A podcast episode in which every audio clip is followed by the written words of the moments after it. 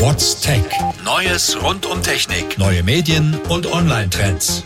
Ingress kommt zurück und das mit Begleitung. Zeitgleich mit dem Neustart des Spiels bringt Netflix jetzt im Herbst eine Anime-Serie heraus. Ingress war ja quasi der Vorläufer von Pokémon Go.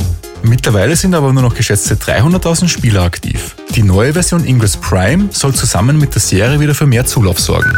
Auch auf Flirt-Apps gibt es Trends. Und nein, die Rede ist ausnahmsweise nicht von peinlichen Anmachsprüchen. Auf Tinder betätigen sich die User neuerdings als Detektive. Es geht dabei um kleine Details auf den Profilfotos. Früher hätte man wohl i-Typ-Fallreiterei dazu gesagt. Jetzt nennt sich das Ganze Investi Dating.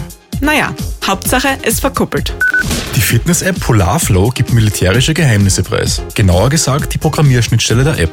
Die erlaubt weitreichenden Zugriff auf die Daten der User. Und die lassen Rückschlüsse auf geheim gehaltene Standorte zu.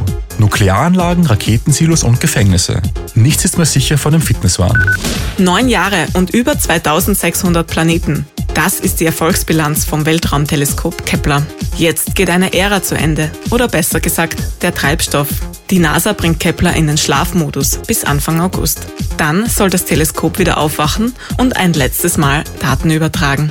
Traurig zu sein zahlt sich übrigens fast nicht aus. Nachfolger Tess ist schon im All unterwegs. What's Tech? News rund um Technik. Radio Technikum.